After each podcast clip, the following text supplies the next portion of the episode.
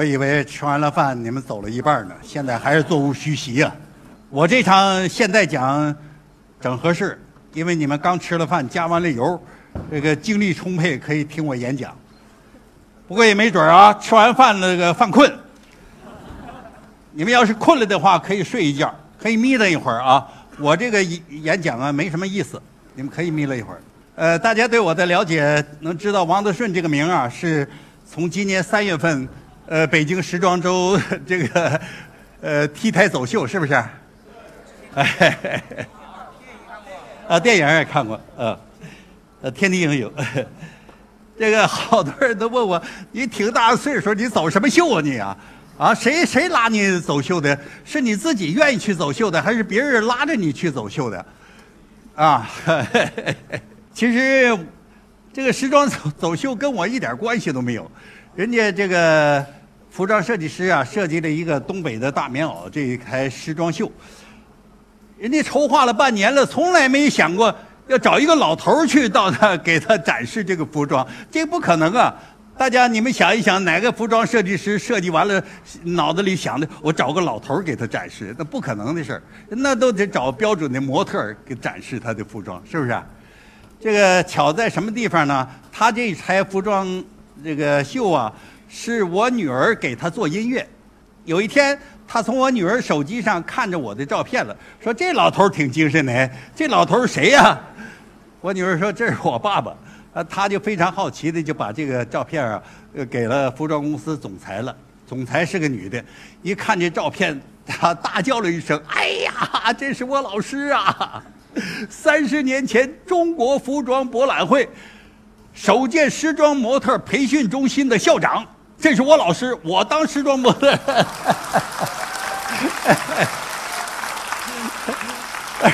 我当时装模特就是他培训的，我给他打电话，老师，我是高杰，你还记得我吗？我说高杰这名我有印象，但是什么模样我对不上号了。他说你赶快过来吧，过来你就看见我就对上号了。你怎么样？我说什么怎么样？你身体状况怎么样？我说身体状况良好啊，良好给我们走秀呗，走秀没问题，那咱们专业呀，来吧。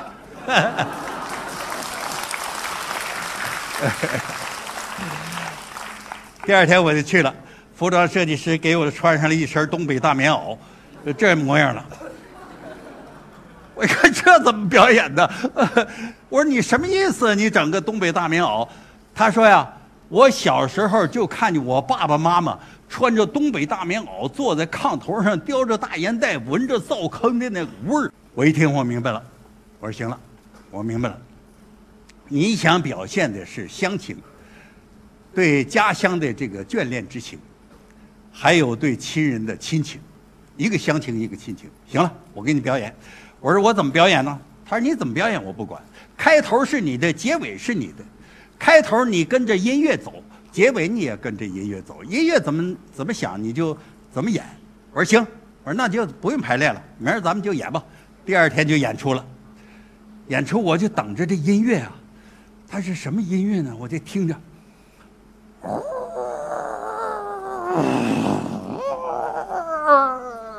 刮大风啊，狂风大作呀！我一听这是暴风雪的感觉啊，这是表现东北那个寒冷的天气。这么大的风，我得表现逆风行走啊！我就表现。啊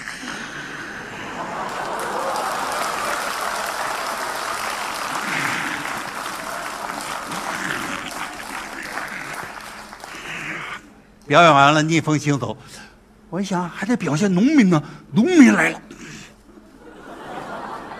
表现农民，然后我我也表现老头儿，一老人，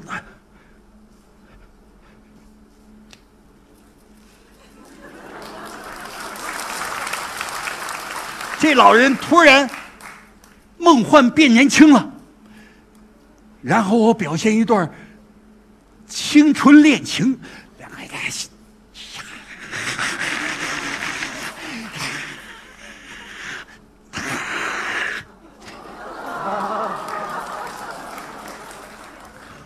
表演完了我就下来了，下来了我就问这个设计师，我说尾声我穿什么服装？设计师说尾声没服装，你就光着膀子上上去吧。尾声的音乐啊，一般的是总结性的、整理性的音乐。那我得像绅士似的啊，啊，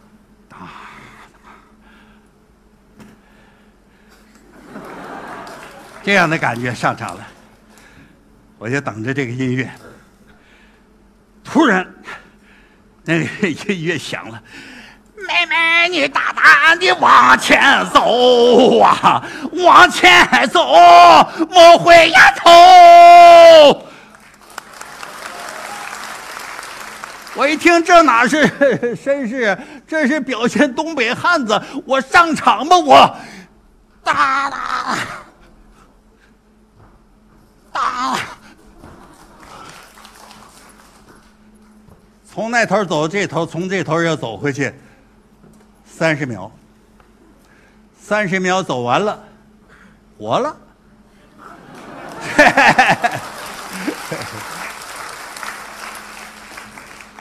这事儿拧巴不拧巴？第二天媒体铺天盖地了，说七十九岁的王德顺老爷爷光着膀子 T 台走秀，秒杀小鲜肉。还有的媒体写的，小鲜肉闪开，你大爷来了。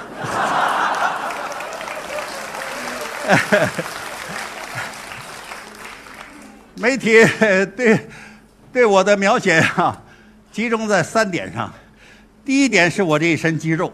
我五十岁进健身房，今年七十九岁，我练了健三十年了。我从来没有间断过。现在我每天还在健身房两个小时的健身。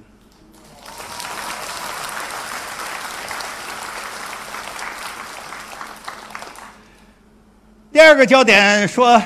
这老头走路怎么那个那个姿势那个样子，那个帅气那个潇洒，怎么走的？他不明白我这老头怎么走出那样步伐。其实三十年前我就开始训练时装模特了，那个时候中国没有时装模特培训学校，我是凭着我的想象，这个时装模特应该怎么走路，应该怎么走，我就开始教他们怎么走，怎么走路。一九八五年，我就到了北京。好多高校就请我讲形体课，我的形体课一般的都是从走路开始讲，呃，教室走不开，我就领他们到操场，其他班也都来一块儿的训练，一百多学生在这个学，每一个学生的步态都需要矫正，每一个学生走路都有问题，都有毛病，嗯，不是内八字的，就是外八字的，要不撅屁股、舔肚子的，怎么走路的都有。问题是他自己不知道，他觉得他走的挺舒服。老师，你看我这还需要矫正吗？我我说你这太需要矫正了啊！你这，一九八七年，我在北京中国时装博览会时装模模特培训中心当校长。呃，我训练了五六十个学生吧，三十年没见了。然后我这次 T 台走秀。啊，同学们互相见啊一联系，都找都找回来了。这些人在这个服装领域工作的还是挺多的，他们共同提到了当年的形体训练对他们一生的影响，让我感到非常的欣慰。第三个焦点集中在我的气场，啊，说我霸气，霸气从哪儿来啊？霸气来源于自信呢，自信从哪儿来啊？自信来源于一次次成功的积累。一九八五年，我创造了一台哑剧，叫做造型哑剧。这台哑剧啊，表现的是呃一台哲理戏剧，它不是表现生活情趣的，而是揭示人生哲理的，表现了生与死、爱与恨、文学艺术永恒的主题。这样的作品呢，我想我应该去。北京去演出，呃，需要有文化的人、善于思考的人看这样的剧，才能够理解。所以，我想，我应当去北京演出。呃，促使我到北京演出的还有另外一个原因。当时我是国家剧院的演员呢，我是拿着单位给我发的工资的。那么我演什么戏呢？这个单位啊，都得批准。呃，审查部门一道一道的审查官。呃，还先不用说是省里边、市里边、中央的审查，就是单位的那个呃艺委会审查那关都不好过。当时我演了一个生命，那个生命啊，就是当灯光一起的时候，观众看到那个舞台上有一个胎儿，母体里边的胎儿，就这个母体里胎儿，我把自己卷曲成了一个胎儿，然后这个胎儿啊在母体里蠕动，一会儿就降生了。胎儿降生不能穿衣服吧？那我怎么办呢？我穿了一个肉色的三角裤，观众看不见穿衣服，就感觉一个肉团子滚出来了，嗯，然后是，呃，婴儿的攀爬，少年的学步，呃，中年的跑跳，呃，壮年的跋涉，老年的蹒跚，一直暮年的祈祷，一直演到死，从生到死。演到死，然后变成一个坟墓，坟墓里边啪一下子又出现一个胎儿，表现了生命的循环往复这样一个主题。但人家说了，你这个不行啊，你这感觉没穿衣服，你这不能演呐，你这个给我否定了，不让我演了。还有一个节目叫做《囚》，囚犯的囚，囚徒的囚，这个节目是表现了人对自由的向往。有一个人在铁笼子里边撞啊撞啊，想要冲出去。舞台上什么也没有，我得创造出铁笼子来，啪！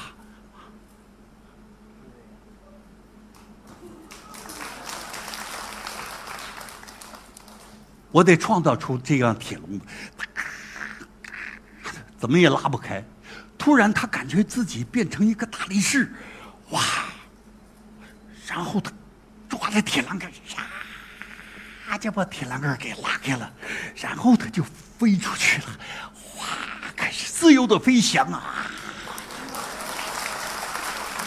然后在草地上打滚然后沐浴着阳光雨露，啊，然后最后他跳了一段疯狂的舞蹈，当，哐，原来是一场梦。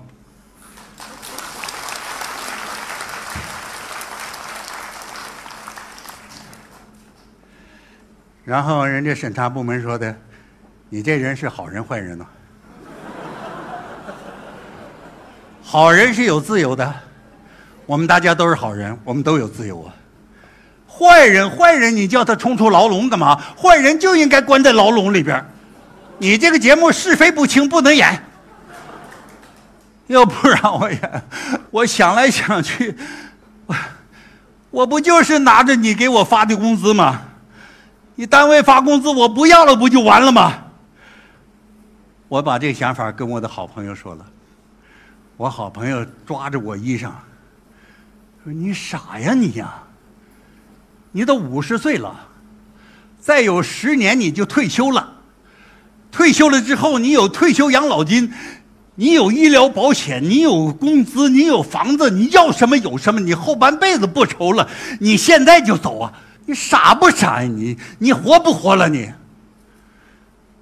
我当时真有一股傻劲儿。什么叫傻呀？不考虑后果就是傻。什么叫亡命徒啊？不顾死活就叫亡命徒。到了北京，那个月那就个火呀！到中央戏剧学院演出，戏剧学院校庆。我夫人中央戏剧学院导演进修班毕业的，他说：“赵爱娟作品一号向母校汇报演出，老师学生们还热烈的欢迎。”中国戏剧家协会主席看见这台戏了，说：“你们别走啊，在北京等着，我以中国戏剧家协会主协会的名义向首都观众推荐演出。”向全国推荐演出，这是一台好戏。我当时受宠若惊啊！中国戏剧家协会推荐我演出，向全国推荐，哎呀，受宠若惊。月底了，在首都人艺小剧场连演了三场，然后这中国顶级的戏剧家齐聚在一起。搞一个王德顺造型哑剧座谈会，座谈会上给了很高的评价。专家说，我们中国终于有了自己的哑剧了。当时我姓什么都不知道了。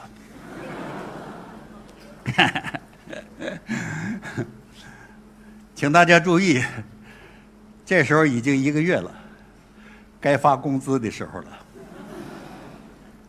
没人发工资了，我们没钱吃饭了。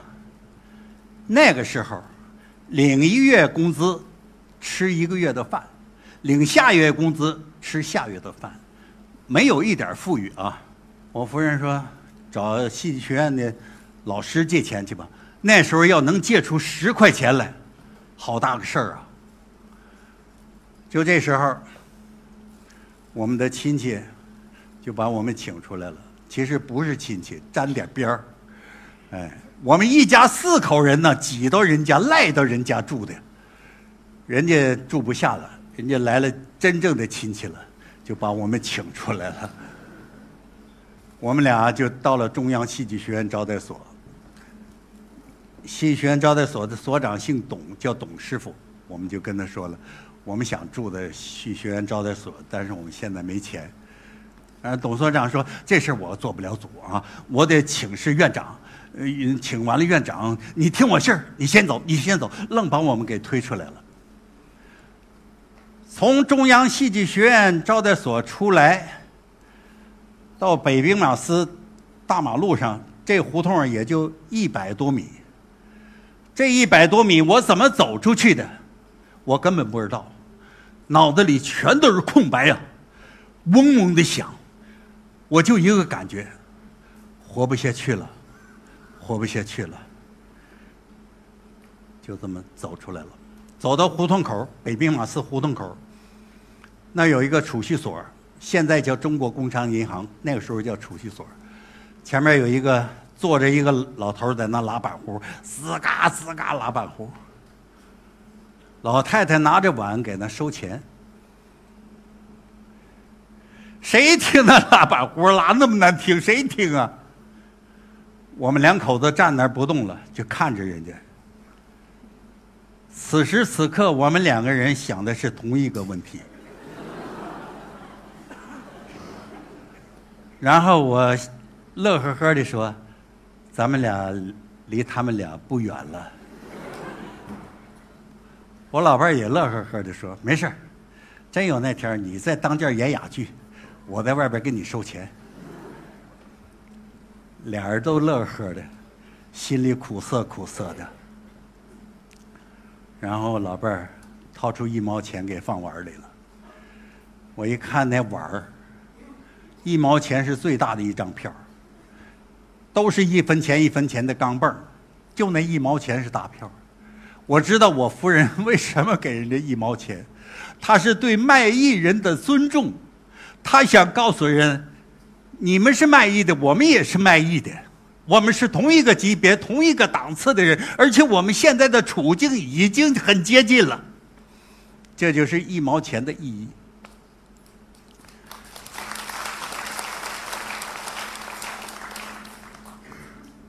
转过头来，转过身来，我们就走了。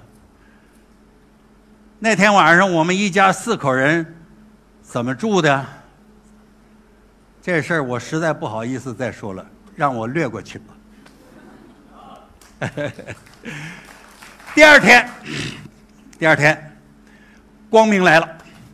中央戏剧学院招待所所长给我们打电话说：“徐小中院长。”特批你们住进招待所，哎呀，把我那是乐的啊！太好了，但有一个条件，你们有钱了之后必须得还上。那还用说吗？当然得还了。我们就住进招待所了，四个床，一家四口人，一天十块钱。回头我们就开始在各大学演出了，演出了不到两年的时间，在北京影响很大了。文化部派我去参加世界哑剧节，参加世界哑剧节，我这台戏啊，能行吗？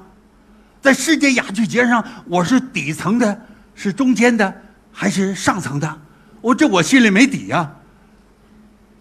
我是学过欧洲戏剧史的人呐，我知道两千四百年古希腊悲剧里边就有哑剧的成分，后来哑剧转移到了罗马为中心，又从罗马转移到法国为中心，现在法国是世界哑剧中心。我这台哑剧到那儿怎么能行吗？我就去了，参加完了这个哑剧节，演完了我这场哑剧。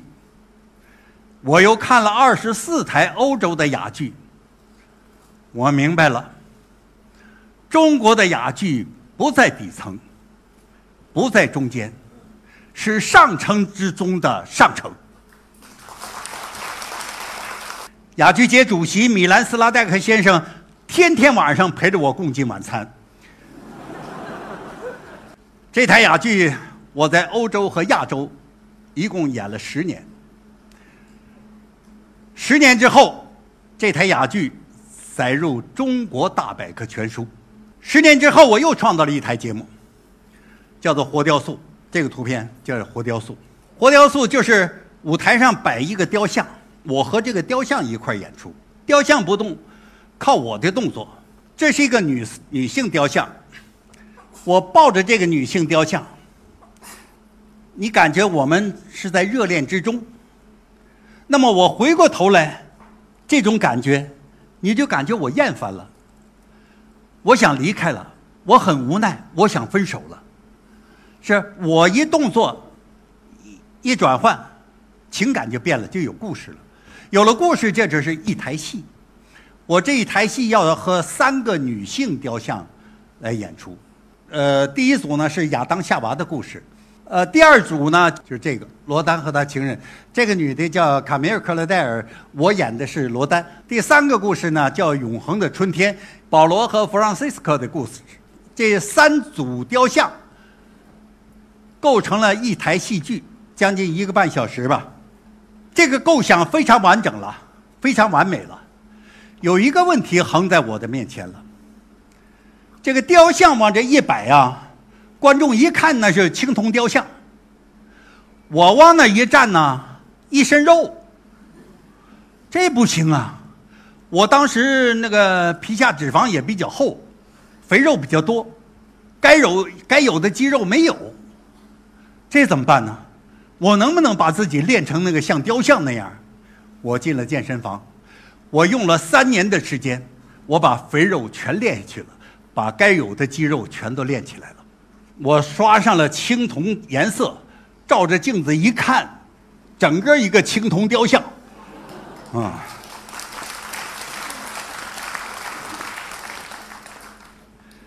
再和雕像一组合，观众再也看不出来哪个是雕像，哪个是活人了，看不出来了。你现在能看出来哪个雕像，哪个活人吗？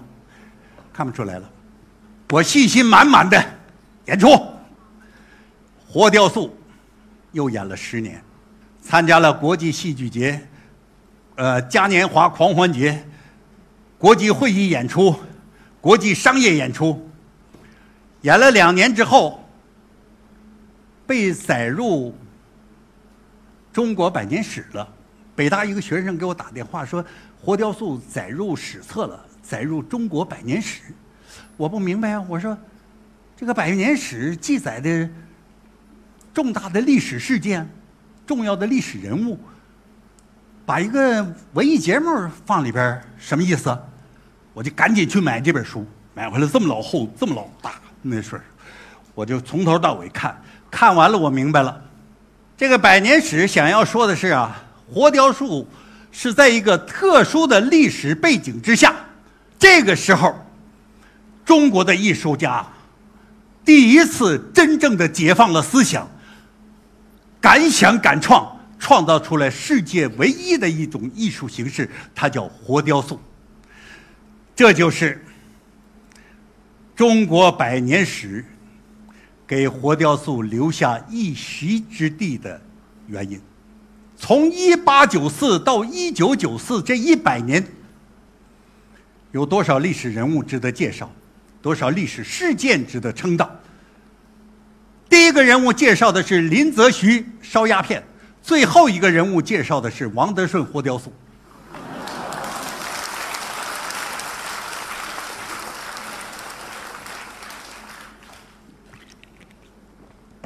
这台活雕塑我演出体会最深的还是在北京的各大使馆。但是好多大使馆都请我意大利大使馆、法国大使馆、德国大使馆、罗马尼亚大使馆、西班牙大使馆都把我第二天都把我请回去，谈谈他们的感受。意大利大使馆那个文化参赞就说：“我就问你一个问题啊，我为什么看不见你呼吸？我坐在第一排，我就盯着你肚子看。”将近一个半小时，你没喘气，你难道不喘气吗？我就把他手放在我肚子上，把另一手放在我的后背上。我说：“正常呼吸啊，都是腹式呼吸，肚子是呼吸。我不让他肚子呼吸，我让他后背呼吸。”这参赞一摸完了是吓一跳，说：“你怎么能练成这样？”我说：“没办法，被逼无奈，我绝不能让我的雕像在舞台上喘气呀。”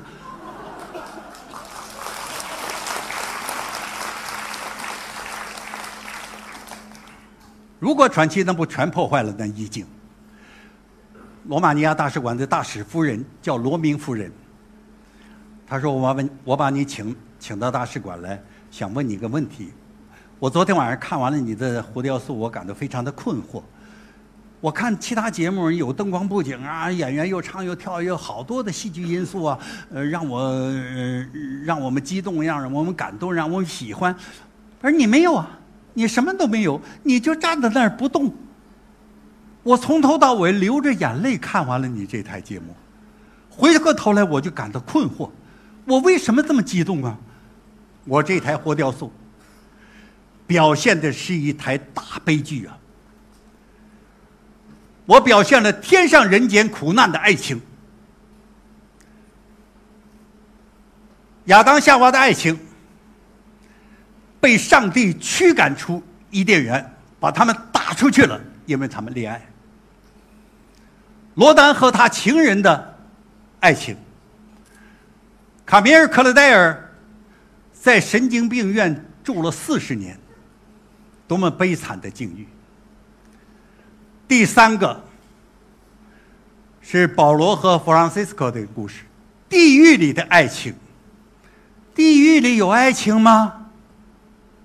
有啊，这是意大利诗人但丁在《神曲》里边写的一段故事，叫保罗和弗朗西斯科的故事。地狱里的死魂灵在受着折磨，就在这个时候，仍然有一对男女的恋人的灵魂纠缠在一起，这就是保罗和弗朗西斯科的故事。天上人间、地狱里的爱情都是苦难的。这样一场大悲剧，谁看了不会受到感动啊？然后他说：“我明白了，我明白了。”说到这儿啊，我想起了一位伟大诗人，叫白桦，是咱们上海的。白桦三十三年前写了一首诗，叫做《船》。他把自己的一生啊。比作一条船，一生当中遇到了很多的坎坷、起伏、沉沦。我们可以通过他这首诗，感到我们应该怎么样对待我们的命运，怎么样对待我们的人生。这是三十年前、三十三年前白话的这首诗。我想朗诵给大家听，用这首诗作为我这次演讲的结束语。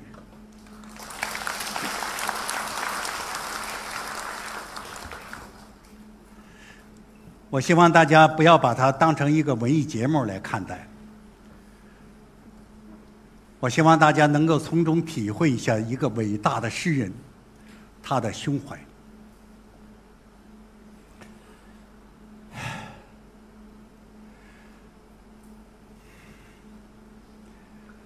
我有过多次这样的奇遇，从天堂到地狱，只在瞬息之间。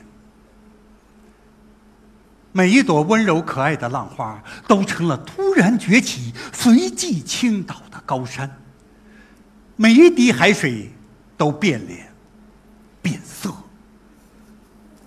刚刚还是那样美丽蔚蓝，骤然间漩涡纠缠着漩涡，把我抛向了高空，又投进了深渊。当时，我甚至想到过轻生，眼前一片苦海无边呐，放弃希望，那就像放弃舵柄啊。面对暴力，只能沉默和哀叹。今天，我才有资格嘲笑昨天的自己，为昨天落叶式的惶恐而感到羞惭。唉，虚度了多少年华呀！船身多次被礁石撞穿。千万次在大洋里撒网，才捕获到一点点生活的经验，才恍然大悟。啊，道理原来如此的浅显。你要航行吗？必然会有千妖百怪出来阻拦。暴虐的欺凌是他们的游戏，制造灭亡是他们唯一的才干。命中注定，我要常常和他们相逢啊，因为我的名字叫做船呐。也许我的样子比他们更可怕，但我一命相拼，一往无前。只要我还有一根完整的龙骨，我绝不驶进那避风的港湾，把生命放在征途上，让勇敢来决定道路的宽窄长短。我完完全全自由了，船头成为埋葬他们的铁铲，我在波浪中有节奏的跳跃，就像荡着一个巨大的秋千。即使他们终于把我撕碎，变成一些残破的木片，我不会沉沦，绝不，我会在浪尖上飞旋。后来者还会从残片上认出我来，未来的诗人。会喟然长叹：“啊，这里有一个幸福的灵魂，他曾经是前进着的长虫。